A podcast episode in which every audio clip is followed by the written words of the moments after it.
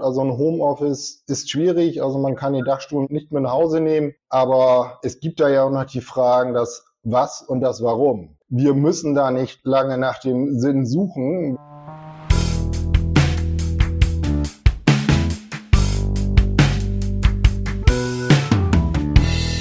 Hallo und herzlich willkommen zu einer neuen Folge Coffee Breaks von der Ministry Group. Ich bin Lena und treffe mich hier alle zwei Wochen, um mich von Expertinnen und Kennern rund um Transformation und der neuen Arbeitswelt inspirieren zu lassen. Und damit ihr keine Folge verpasst, abonniert Coffee Breaks gern bei iTunes oder Spotify und lasst uns bitte auch gern eine Bewertung da. Und falls ihr uns beim Kaffeetrinken lieber zuschauen wollt, ihr könnt natürlich jede Folge auch auf dem YouTube-Kanal der Ministry Group anschauen. Einfach abonnieren. So, und jetzt geht's los. Heute treffe ich mich mit Stefan Jansen. Er hat die Baustelle Zukunft gegründet und von ihm erfahren wir, wie auch das Handwerk von New Work profitieren kann. Viel Spaß! Moin Stefan, ich freue mich total auf eine Kaffeepause mit dir. Schön, dass du dir die Zeit nimmst. Moin Lena, ich freue mich natürlich auch riesig, dass wir uns hier mal virtuell auf einen schönen Kaffee treffen dürfen. Bei dir ist es ja so, ich finde total spannend, was ich von dir persönlich schon weiß und was ich auch über dich recherchiert und gelesen habe. Du bist seit über 30 Jahren Unternehmer und für deine Initiative Baustelle der Zukunft hast du ja, glaube ich, sogar vor zwei Jahren auch den New Work Pioneer Award bekommen. Und was ich total schön finde, ist dein Credo, nämlich ein Gramm machen ist mehr als 1000 Tonnen wollen. Hm, Frage, die mir bei dir auf den Nägeln brennt, was war dein Impuls, dich mit neuem Arbeiten zu beschäftigen? Ja, Lena, also tatsächlich bin ich schon in ganz jungen Jahren in den Familienbetrieb reingerutscht. Ein Unternehmen, das irgendwo im Bereich zwischen Handwerk und Industrie angesiedelt war.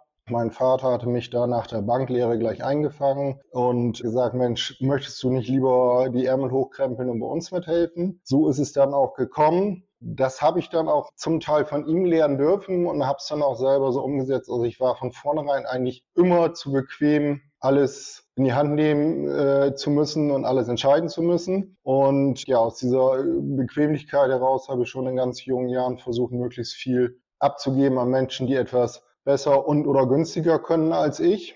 Mhm. Und aus dieser ja, Bequemlichkeit ist dann so nach und nach eine Überzeugung geworden. Also in dem Unternehmen hatten wir dann schon vieles, was tatsächlich unter diesem Klammerbegriff New Work zusammengefasst ist, schon gelebt, ohne dass wir diese Begrifflichkeit von Professor Friedhof Bergmann überhaupt kannten. Also es war generell schon so, dass wir mein Vater und ich immer darauf geschaut haben, wer hat denn jetzt für ein Problem die beste Lösung. Das ist nicht zwingend der Chef, sondern derjenige oder diejenige Person, äh, die mit dem Problem konfrontiert ist. Und das haben wir dann tatsächlich auch oft so gehandhabt. Wenn denn ein neuer Lastkraftwagen angeschafft werden sollte, habe ich mich zwar darum gekümmert, Testfahrzeuge auf den Hof zu bekommen, aber die Fahrer haben dann das Fahrzeug ausgesucht. Genauso mit allen Maschinen, denn was soll ich mich da hinstellen und sagen, das ist der beste LKW für euch? Und dann bin ich danach wieder mit meiner kaufmännischen Expertise dazugekommen und habe die Verhandlungen geführt. Ja, also ich ja. muss nicht acht Stunden am Tag in so einem LKW sitzen, also muss ich auch nicht die Entscheidung treffen, welcher der Beste für uns ist. Ja. ja, und so hat sich das dann über die Jahre, ich sag schon fast Jahrzehnte weiterentwickelt. Ich war 23 Jahre in dem Unternehmen und habe da dann immer mehr die Lust verloren, weil von vielen Bereichen immer mehr Anforderungen kamen. Also wir waren Zulieferer für die Großindustrie und haben da gemerkt, das ist dann irgendwann nicht mehr unseres. So habe ich das ganze Unternehmen in Bausch und Bogen verkauft und habe mit Mitte 40 mit einem weißen Blatt Papier angefangen ja, da habe ich mir überlegt, was macht man denn da so? Und habe dann erst einmal versucht, unter der Bezeichnung Baustelle Zukunft kleinen Handwerksbetrieben das zu vermitteln, was ich da nun in meinem Unternehmen gesehen habe. Also ich bin erst oft angefragt worden für die Organisationsberatung oder die Förderberatung. Und wenn wir dann Freiheiten in Zeit und Geld geschaffen hatten, sind wir einen Schritt weitergegangen und habe ich gesagt, so, das war jetzt die Pflicht. Ich habe da die Kür, lass uns nochmal auf die Art schauen, wie er zusammenarbeitet.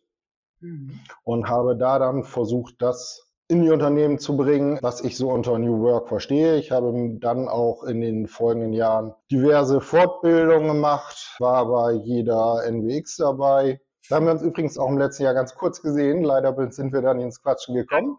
Ja.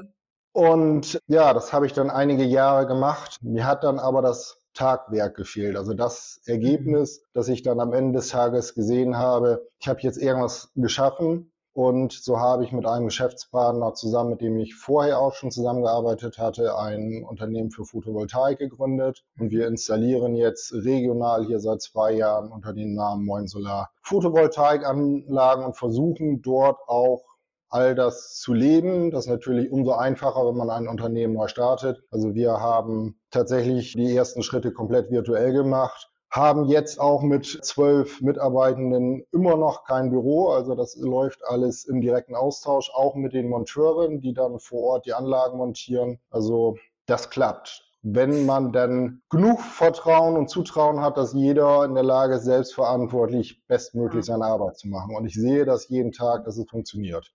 Ja, klasse. Also vielen Dank für den kleinen oder vielmehr auch äh, großen Ausflug, wo du uns schon mitgenommen hast, Stefan. Das heißt, wenn ich das jetzt mal so Revue passieren lasse, was du erzählt hast, dann ist bei mir auf jeden Fall hängen geblieben, du nennst es jetzt Bequemlichkeit, aber du konntest offenbar schon von der Stunde Null an sehr gut delegieren, ja?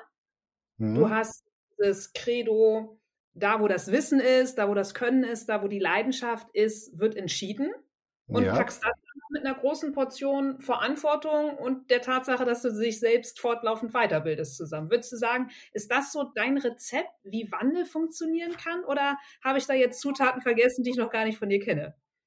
Nee, also das ist tatsächlich äh, knapp zusammengefasst das, was es bei mir ausmacht oder meiner Meinung nach ausmacht, also wirklich die Arbeit an einem selbst. Ich sehe das tatsächlich bei vielen Unternehmen, die ich dann da beraten habe, dass man irgendwo Gespräche geführt hat und dann auch Angebote ausgesprochen hat, aber dann einfach keinerlei Bereitschaft war, sich selbst zu reflektieren. Ne? Und Götz Werner hat mal so schön auf der NWX gesagt, die Treppe wird von oben gekehrt und das merke ich auch immer wieder, denn also wenn man denn über Vertrauen in Unternehmen spricht und dann zwei, drei Wochen später von einem Mitarbeiter in diesem zu beratenden Unternehmen angerufen wird und sagt, Mensch, äh, der Chef hat gesagt, wir sollen das hier jetzt auf der Baustelle alleine regeln, aber der steht hier hinterm Container und guckt heimlich mhm. zu, was soll ich machen?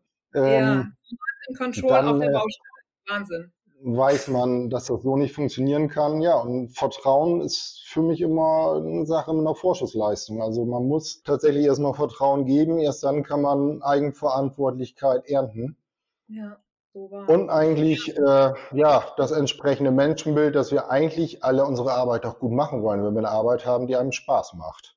Ja, naja klar, und da kommt ja deine wertvolle Arbeit ins Spiel, dass du wiederum ja Unternehmen dabei unterstützt, dass sie für diese guten Bedingungen sorgen können. Weil wenn ich jetzt ganz naiv von außen gucke, ich bin jetzt im, im gewerblich, im technischen, im Baubereich überhaupt nicht kundig und du berätst Unternehmen, wie sie dahingehend halt, wir benutzen jetzt mal das Wort New Work Facetten ins Spiel bringen können. Hm, ich würde denken, dass das doch vermutlich aufgrund einer Produktion und ähnlichen Abhängigkeiten ganz, ganz schwierig ist. Also was sind die Facetten von neuem Arbeiten, von selbstbestimmten, von eigenverantwortlichem Arbeit innerhalb dieser Branche?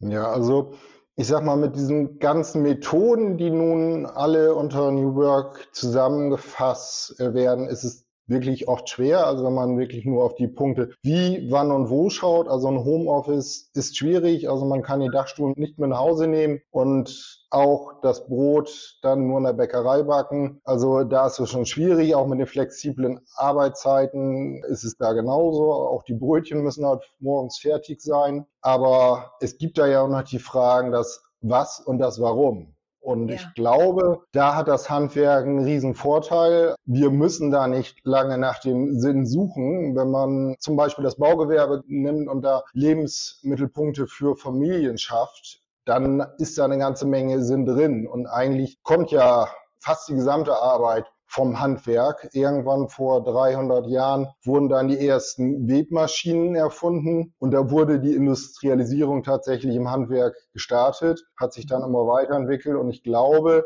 wenn wir jetzt mal so auf die Welt und die Probleme der Welt schauen, wäre das ganz gut, wenn wir da alle mal wieder ein paar Schritte zurückgehen und auf kleinere lokalere Einheiten kommen würden. Und dann ist das Handwerk wieder da, wo es stark sein kann. Also ich sitze jetzt auch gerade an einem Tisch, den wir uns vor circa 15 Jahren gekauft haben. Und ich weiß, der wird, weil er handwerklich so gut gemacht ist, noch einige Generationen nach mir Menschen erfreuen. das ist halt nachhaltiger, als wenn man den zehnten Billigtisch aus dem Baumarkt kauft. Und das sind diese Punkte, die für mich New Work im, im Handwerk auch ausmachen, sodass wir wirklich diese Sinnhaftigkeit darstellen und gemeinsam die Köpfe dann zusammenstecken. Das ist auch nicht für jede Person im Handwerk ganz einfach. Da gibt es ja dieses Hierarchische. Man ist jetzt Auszubildender, dann ist man Geselle, dann hat man irgendwann den Meisterrang und alles zu sagen. Aber wir erleben ja, dass in vielen Bereichen mittlerweile die Azubis den Meistern etwas vormachen können, weil so viel Technik in alle Berufe reinspielt. Und warum das habe ich bei einem Unternehmen in der Beratung dann auch mal mitgeteilt. Warum soll nicht der Auszubildende in Social Media Kanal machen, die können es am besten. Und da war es dann tatsächlich so, dass das umgesetzt worden ist und sofort zwei Bewerbungen reinkamen von Personen mit Abitur, die sich dort im SHK, also im Sanitär-, Heizungs- und Klimabereich beworben hatten. Das waren die ersten mit Abitur, die sich jemals dort beworben haben. Also es geht und, und das ist der Ansatz, einfach das darzustellen, wie cool doch eigentlich die Intelligenz der Hände ist, die wir alle gar nicht mehr so sehr nutzen. Wir verlassen uns da immer so auf die geistige Intelligenz, aber was wir da alles Tolles schaffen können und wie toll das ist, wenn man dann hinterher was Handwerkliches geleistet hat, das wieder darzustellen und das Handwerk nicht klein zu reden. Also das ist irgendwo meine Mission und das macht mir auch tierisch Spaß. Ja, großartig. Ja, und es scheint ja auch, also du bist damit ja auch sehr, sehr erfolgreich und deshalb ist es ja auch so schön, dass du daraus ja vermutlich auch wieder eine Wirksamkeit für dich persönlich ziehst. Ne? Du hast das gerade schon skizziert, Stefan, mit diesem dann auch weniger in Hierarchien zu denken, sondern eben halt auch, und da kommen wir wieder zu dem, was du eingangs gesagt hast, nämlich dort Entscheidungen treffen zu lassen, wo eben das Wissen liegt. Ja, also Stichwort der Azubi, der dann eben Social Media Wissen hat. Was bedeutet für dich persönlich denn noch gute Führung? Ja, gute Führung heißt für mich, den Menschen zu sehen und ihm zu ermöglichen, sich bestmöglich auch bei der Arbeit zu entfalten. Dass wir tatsächlich den ganzen Menschen sehen und das ist im Handwerk auch so viel einfacher. Also du kannst in einem Großkonzern mit Stellenbeschreibungen immer wieder versuchen, Menschen irgendwie in so eine quadratische Stelle reinzuquetschen. Aber da schneidet man was ab und hat dann doch Lücken, die dann wieder mit irgendeinem Theaterschauspiel gefüllt werden müssen. Wir haben ja in diesen kleineren Betrieben die Chance, dass man ein Mosaik baut aus den Menschen, die man da hat, mit all den Stärken und den Schwächen und daraus ein bestmögliches Team zu bauen. Also ähnlich wie bei so einer Fußballmannschaft, dass die Teile dann vernünftig zusammenpassen ist ja immer wieder so, ich bin selbst auch ehrenamtlich im Fußballbereich tätig. Also man sieht, dass da einzelne Spielerinnen oder Spieler dann zu einem Verein kommen, vorher richtig gut waren und dann in dem Team nicht funktionieren. Andersrum blühen andere Spielerinnen oder Spieler auf, wenn sie dann wechseln und ja, einfach dafür dieses Gespür zu entwickeln, dass man sieht, ich habe vielleicht irgendwo diese kulturelle Führerschaft im Unternehmen. Also ich habe einen Blick auf das Ganze von außen aber die Stars sind dann auf dem Platz und die schießen die Tore und nicht derjenige, der dann irgendwo am Rande steht. Das ist ja auch im Handwerk so. Also gebaut wird dann ja von denen beim Baugewerbe, die tatsächlich den Hammer in der Hand haben und nicht von dem, der dann einmal am Tag umzufährt und schaut, ob das alles gut läuft. Also das dann wahrzunehmen, dass man quasi hinter den, dem Team steht und nicht drüber. Das ist für mich so das Wichtigste, was ich im Bereich Führung gelernt habe. Ja, schön. Ist dann ja einfach auch wieder so dieses Thema Augenhöhe, ne? Und ja. was bei mir gerade noch so nachhalte, ist ja einfach auch, als du sagtest, die Menschen gemäß ihrer Stärken und Schwächen einzusetzen. Und dann sind wir auch wieder bei dem Gedanken, ein Pinguin kann ich nicht auf den Baum schicken, dann muss ich mich nicht wundern, wenn er da oben irgendwie keinen guten Job im Laubwerk macht, ne?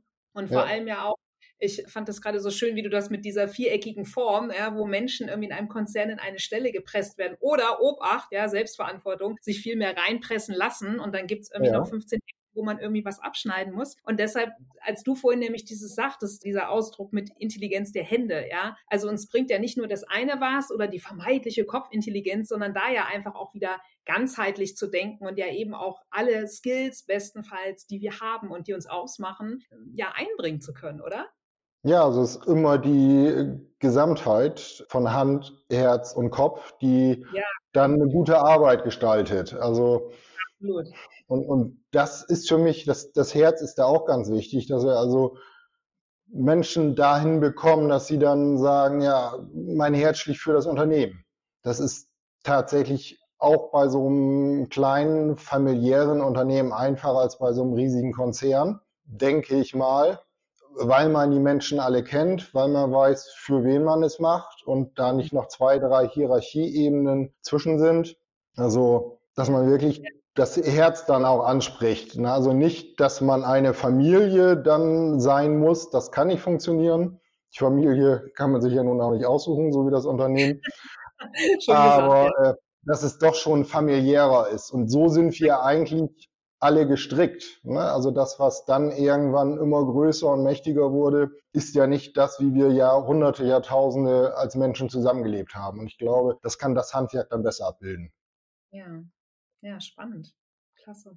Stefan, ich könnte oder ich hätte noch viele Fragen an die Baustelle äh, der Zukunft, aber in der Kürze der Pause habe ich nur noch eine abschließende Frage an mich und zwar fernab von deiner Unternehmung und von dem, was du beruflich tust. Wie sorgst du ganz persönlich dafür, dass dein Veränderungsmuskel immer im Training bleibt? Hast du einen Tipp für uns? Ja, also einfach jeden Morgen mal in den Spiegel schauen und fragen, war das gestern alles zu bequem oder war ich dann mal irgendwo in meiner Stretchzone? Also die, die Reflexion. Und äh, ohne dem funktioniert es gar nicht, dass man also sich einen festen Zeitpunkt oder ein festes Ritual einbaut, bei dem man sich dann selbst einfach nochmal hinterfragt und da hilft der Spiegel dann als Sinnbild auch nochmal ganz gut, wenn man tatsächlich vor dem Spiegel steht und einfach entweder abends beim Zähneputzen oder morgens nochmal eben überlegt, was war denn jetzt gestern das Besondere? Wo hast du irgendwo versucht, eine kleine Delle ins Universum zu hauen? Und, und wenn man da da nichts hat, was einem einfällt, dann muss man den Tag halt nochmal ein bisschen aktiver sein. Ja, großartig. Insofern, lange Geschichte kurz, du sagst 1a Veränderungsmuskeltraining ist Reflexion. Ja. Cool. Alles klar. Ja. ja dann sage ich äh, tausend Dank für deine Zeit. Ja, Vielen dir Dank auch. Wir, vielleicht treffen wir uns nochmal bei einer anderen Kaffeepause. Absolut und vor allem auch hoffentlich auf eine der vielen kommenden Neues Arbeiten Veranstaltungen. Das würde mich Ach. freuen, Lena. Dito, tschüss, tschüss Stefan.